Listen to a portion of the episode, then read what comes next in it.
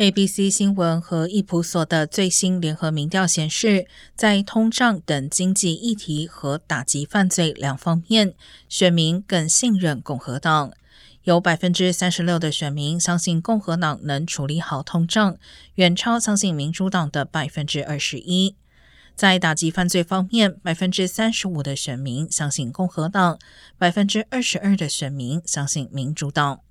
民主党的优势则在于气候变化、枪支管制、堕胎权等议题上。但近日皮尤中心的民调显示，百分之七十九的选民认为经济是本次选举最重要的议题，百分之六十一认为犯罪议题也很重要。